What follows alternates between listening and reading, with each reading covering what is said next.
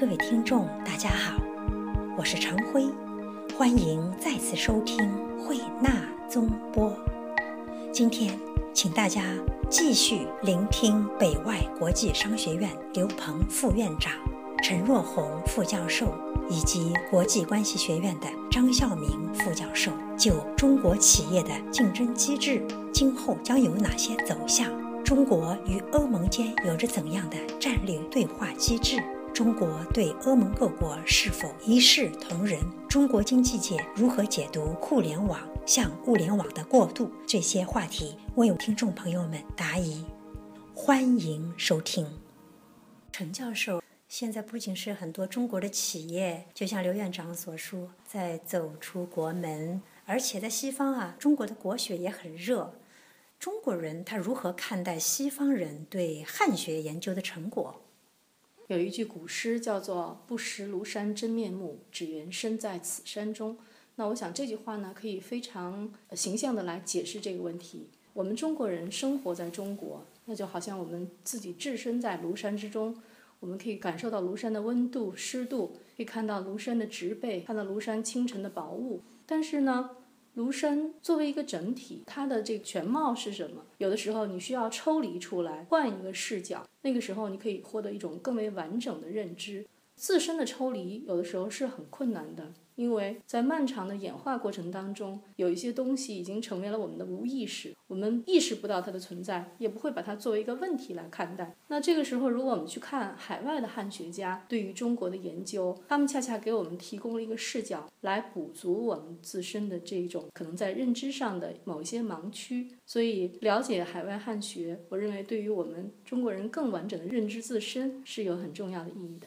张教授，海外的华侨华人有非常浓烈的爱国情结，这是生活在母土上的同胞们有时候很难理解的。海外侨胞们，他们爱国热情往往在某些情况下高涨，尤其是祖籍国遇到像钓鱼岛这类事件的时候。您觉得中国对外关系现在面临着哪些挑战？而海外侨胞们？可以以怎样的方式更好地为祖籍国的稳步发展做出贡献呢？华侨的爱国情节，这是一个值得高兴的事情。我们应该好好的去保护这种华侨的爱国热情。之所以在海外的这些华人华侨，他们有那么强烈的爱国情感，可能源于一些原因。第一个呢，可能是我们在历史上有很多的这种华人华侨，他们出国谋生，呃，尤其是在明清时期。那清朝的时候呢，我们有大量的华人，一个方面是自己出洋谋利，另外一个就是被拐卖、贩卖到比较发达的国家。那么他们在起初的岁月呢是饱经磨难，实际上他们的根还在祖国。那么他们对祖国有一种非常强烈的眷恋之情，他们这种爱国情节可能会比较强烈。那么还有一种，呃，大概是源于这种对现实的需求。虽然我们在历史上曾经有很多的这种华人华侨。受到一些当地国家政府的不公平的对待，那么这种情况到现在依然还没有完全解决。在有很多的国家，可能还时不时的会存在这样的一些情况，就是我们华人华侨遇到一些问题的时候，可能在他寻求政府来解决的这个过程当中，还会有一些某些方面的这种不公正的待遇。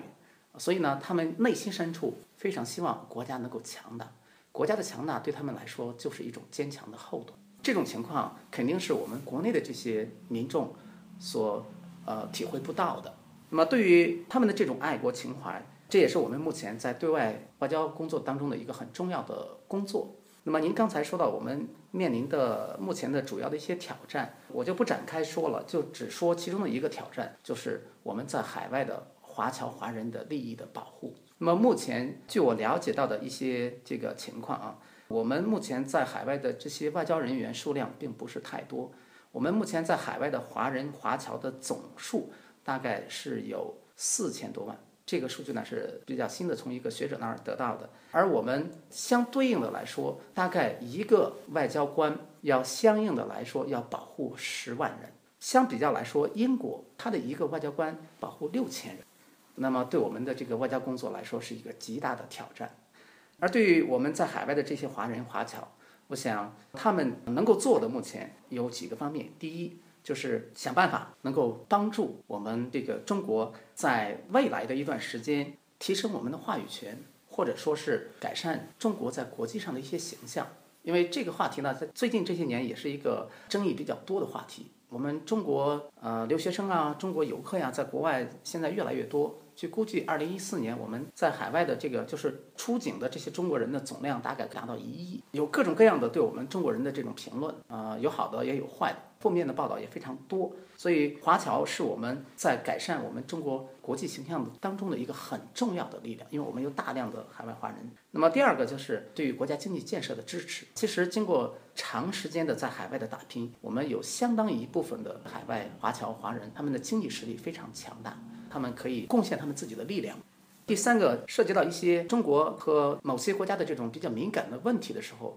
我想我们还是需要一个理性的表达，而不是一个极端的或者很偏激的表达。非常理解海外华人华侨的这种心情，要保护他们的这种情节。呃，网上的有的这种言论，啊，比如说要打呀，要要这个可以采取一些比较暴力的手段、极端的手段，其实我个人是不赞成的。我觉得我们应该采取一些。比较合理的这种方式，两个国家之间有争议很正常，但是这种争议最好的解决的方式还是要通过谈判。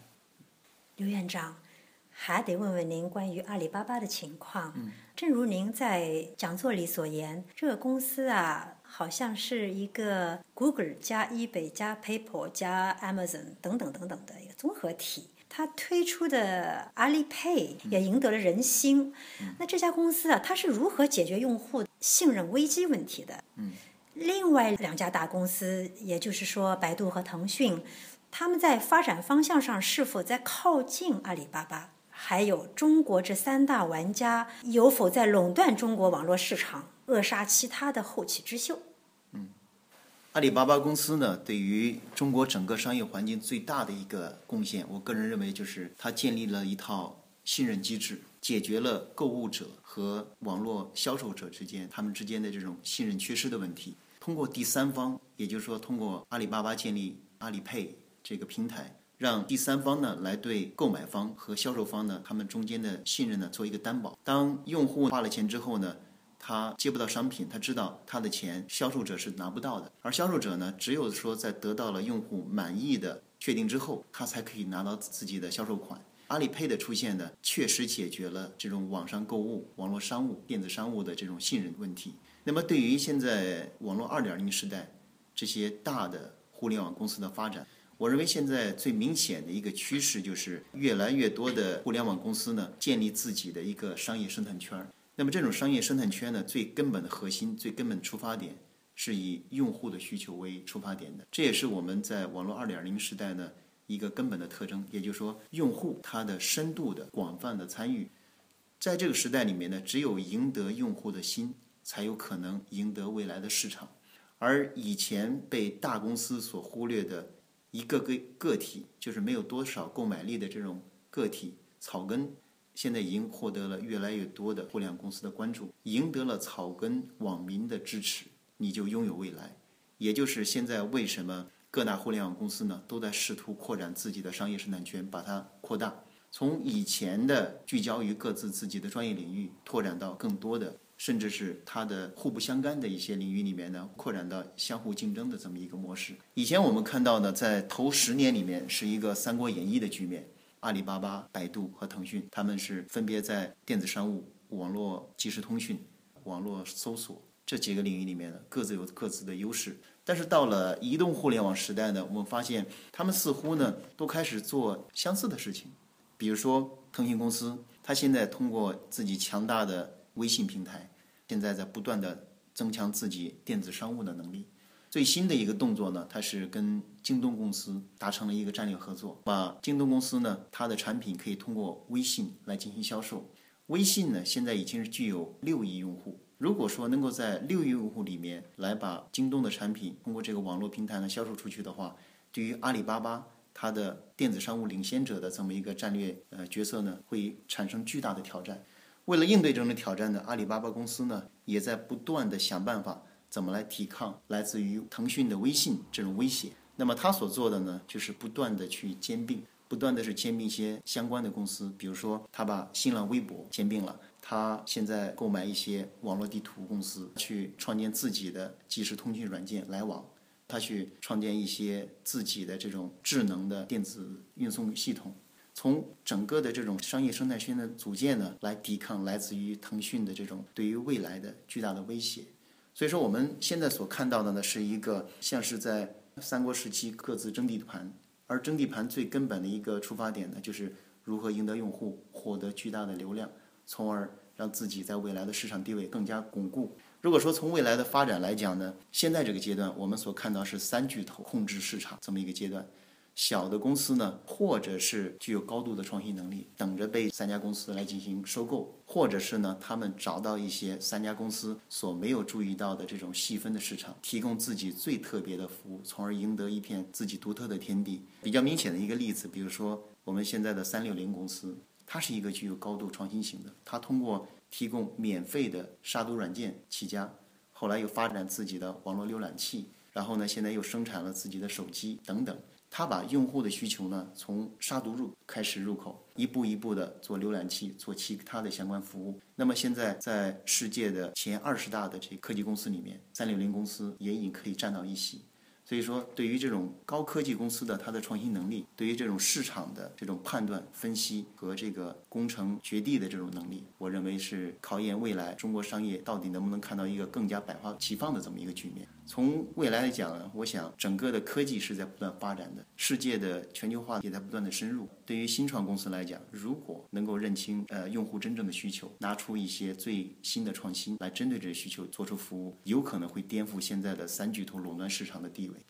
三大玩家有没有虎视眈眈地看着这个三六零？呃，有，但是三六零呢，它比较聪明。它现在所做的领域呢，还没有跟这几家构成过于明显的威胁。虽然说三六零公司呢，现在也推出了自己的搜索，经过很短的时间呢，也占领了中国很大的搜索的市场。但是呢，因为百度公司忙着在跟腾讯公司和阿里巴巴公司在进行竞争，它呢一方面呢要面对这些巨头竞争，另一方面呢也在时刻想着怎么应对来自于新的这种进入者的威胁。所以说，中国的互联网产业呢，你可以看出它是一个高度竞争的。虽然说已经出现寡头，但是呢，在未来，由于更多创新者的出现，这种现有的格局会在不断的变化。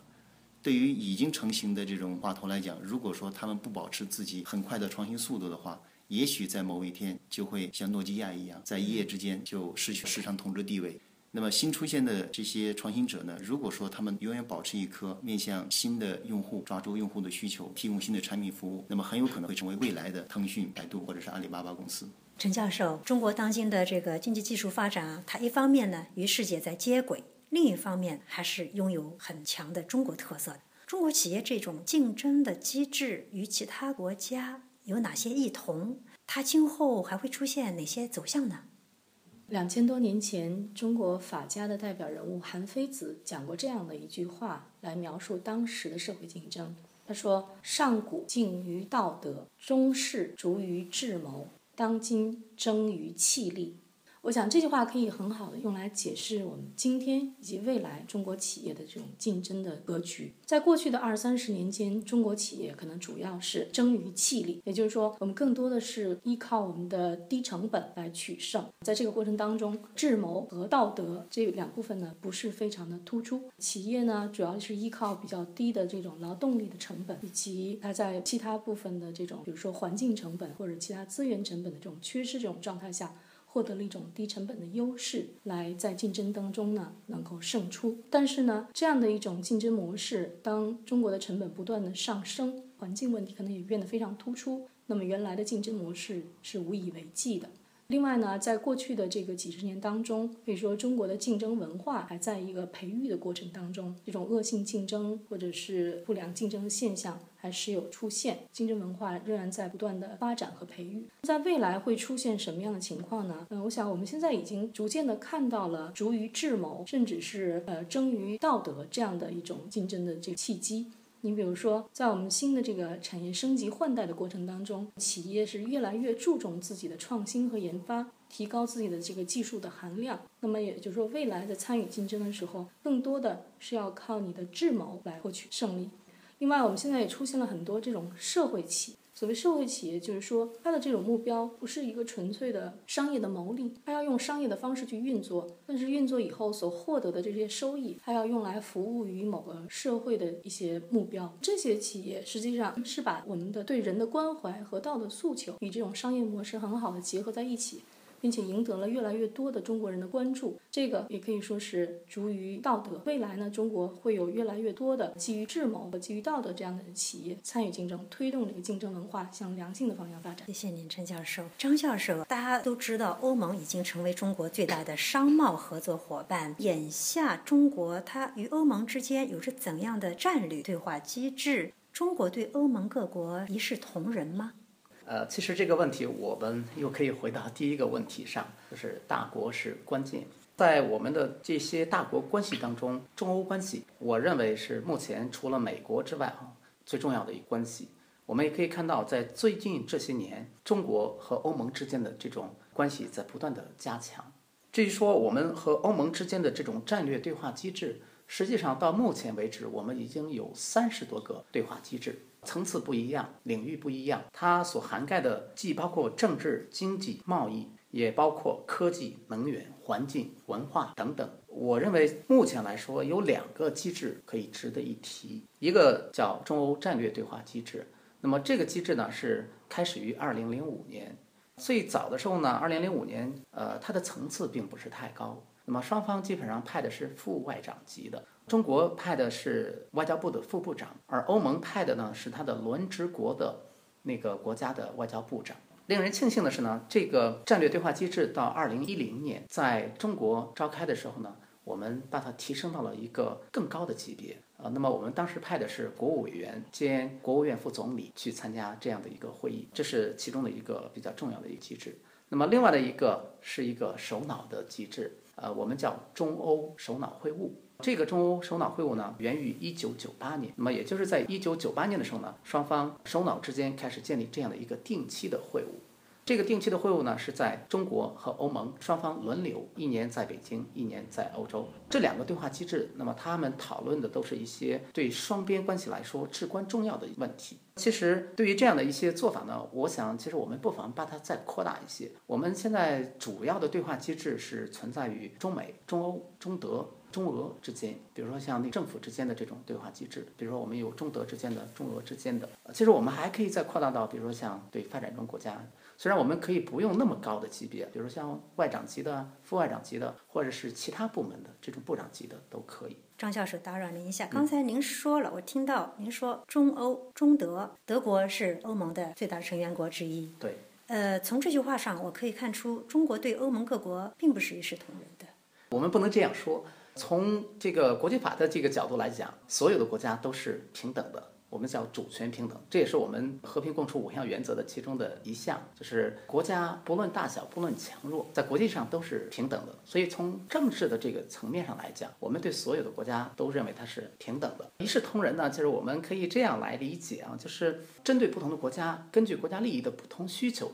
那我们是在不同的领域、不同的层次上来进行合作。简单的讲，欧盟。那么，对于欧盟的这些成员国之间，我们合作的这个水平也不一样。比如说，我们和中德之间，那么目前是合作关系最为密切的；而对于东欧的一些国家，反倒是说我们还给他提供一些援助。呃，现在是这样，因为默克尔从零五年开始执政到现在，在他的九年的时间里，他到中国去了七次。我们也可以发现，最近这一年，中德之间的首脑会晤已经有三次了。三月份是习近平去德国访问，然后七月份是默克尔到中国来访问。那么前不久，刚刚我们的李克强总理又去德国访问。啊，他不光是访问，其实双方在访问的时候都会带一个庞大的代表团。这个代表团里面呢，既有这种经济的、贸易的、科技的、文化的，啊，甚至还可能包括比如说像体育方面的。好，刘院长，您在讲座里提到了一个我非常感兴趣的问题，就是互联网向物联网的逐步过渡。我曾经造访过坐落于无锡的物联网展示馆，当时我深受冲击，真的是喜忧参半。嗯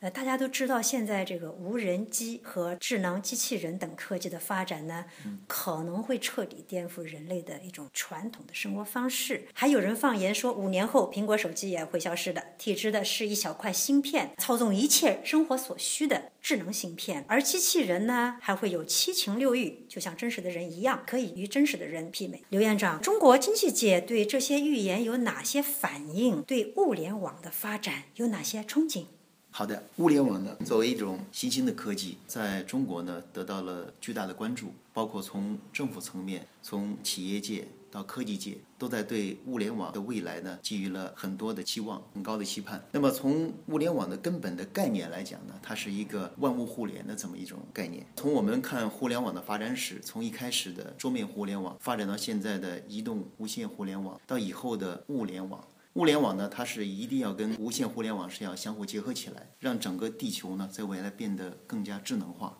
从我们现在的发展来看呢，我个人认为物联网呢是在下一阶段取得突破性创新的最集中的一个领域。因为当我们实现了人跟人之间的互联之后呢，接下来我们所需要做的是人跟物之间的互联，物跟物之间的互联。而世界上的一切的物体。它的所有的运动呢，都会产生大量的信息。这种大量信息呢，经过处理、经过分析，可以对我们将来的生活做出更好的判断，为我们在很多领域打下一个非常好的基础。比如说，在环境污染的控制方面，中国呢发展到现在呢，已经开始受到这种大气污染的这种问题的困扰。那么，在将来通过物联网，通过这种技术呢，我们可以在呃大气污染方面展开更加智能的控制。现在呢，已经可以对雾霾的形成进行预测、进行预报，已经比前两年的时候呢要好得多。是吗？那对，现在已经可以，比如说到明天有没有雾霾，我今天看一看天气预报就可以知道。可是大家都说雾霾是来无踪去无影，根本就没法预报的。这是我们现在科技已经发展，因为出现了新的问题，所以说科技就是为了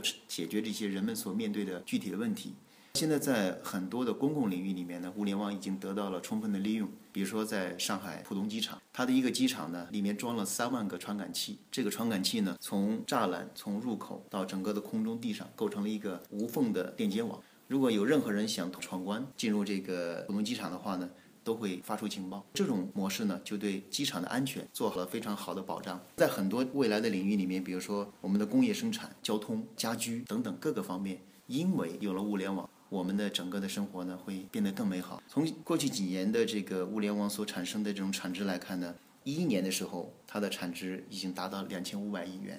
到了一二年的时候呢，产值已经到了三千六百五十亿元。那么预计呢，到一五年，也就是明年，物联网所带来的产值呢，大概能够达到七千五百亿元。这是根据思科公司的最新的预测呢，在未来的十年，物联网市场呢。